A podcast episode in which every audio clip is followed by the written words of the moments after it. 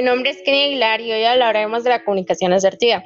Nosotros somos seres humanos dependientes de otros, por ello siempre es bueno aspirar a mantener una comunicación asertiva, en el cual para ello necesitamos cumplir tanto con las necesidades de otros como las nuestras mismas sin saltar nuestros propios derechos y valores, y siendo así para llegar a una solución o negociación donde la mayoría nos veamos beneficiados.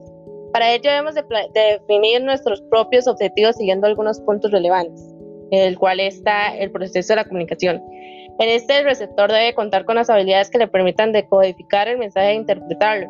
El proceso luego se revierte cuando el receptor responde y se transforma en el emisor.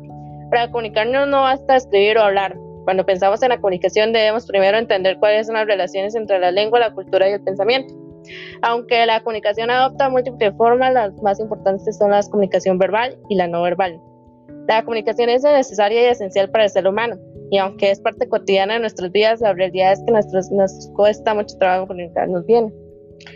El otro es la estilo de vida de la comunicación asertiva, las cuales están pasividad o no asertividad, agresividad y asertividad. En pasividad o no asertividad es aquel estilo de comunicación en el que la persona prioriza las necesidades, deseos y sentimientos de los demás, incluso perjudicándose a sí mismo. La persona no expresa sus propias necesidades, por lo que provoca que terceros se aprovechen. En este son las personas que permiten que violen sus propios derechos. Luego está la agresividad. Este estilo de comunicación se sitúa en un plano opuesto a la pasividad.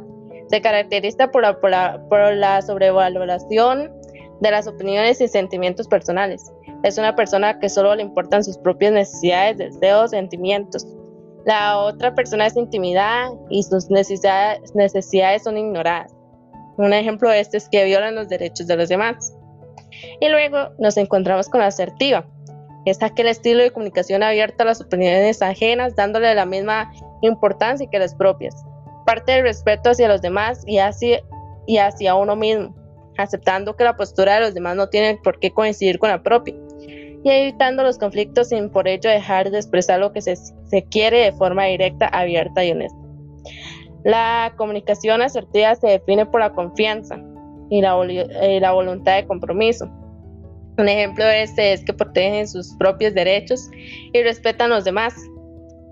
Eh, luego nos encontramos con el método ganar-ganar. Este, este es un método en el cual yo digo, si yo gano, el otro también debe ganar porque este, este es un método en el cual se utiliza mucho en el trabajo en equipo. Em, nosotros debemos de, llegar a un punto, a un destino en específico juntos sin dejar a otros votados solamente porque no se adaptan a las habilidades o a las capacidades que quizás nosotros tengamos más avanzadas o otros tengan más avanzados. En este nos debemos de preparar también este, antes de iniciar una negociación eh, por su parte hay que planificar las acciones e informarse, este, haciéndose las preguntas de quién es mi contraparte y cuáles son sus necesidades. Debemos de definir nuestros objetivos, este, decir qué es lo que esperamos obtener de esta negociación, hasta dónde se puede estar dispuesto a hacer lo que le pidan en ese, en ese mismo momento. Debemos de preparar las opciones de intercambio.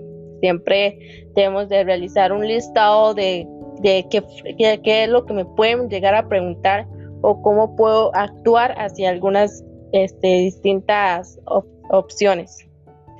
En la negociación debemos de crear un buen clima en el cual no nosotros no estemos de una poniéndonos agresivos o comunicarnos este, de manera corporal de mala manera. Debemos de siempre sonreír, eh, invitar a la detención, dejar de lado miradas hostiles o desconfiadas.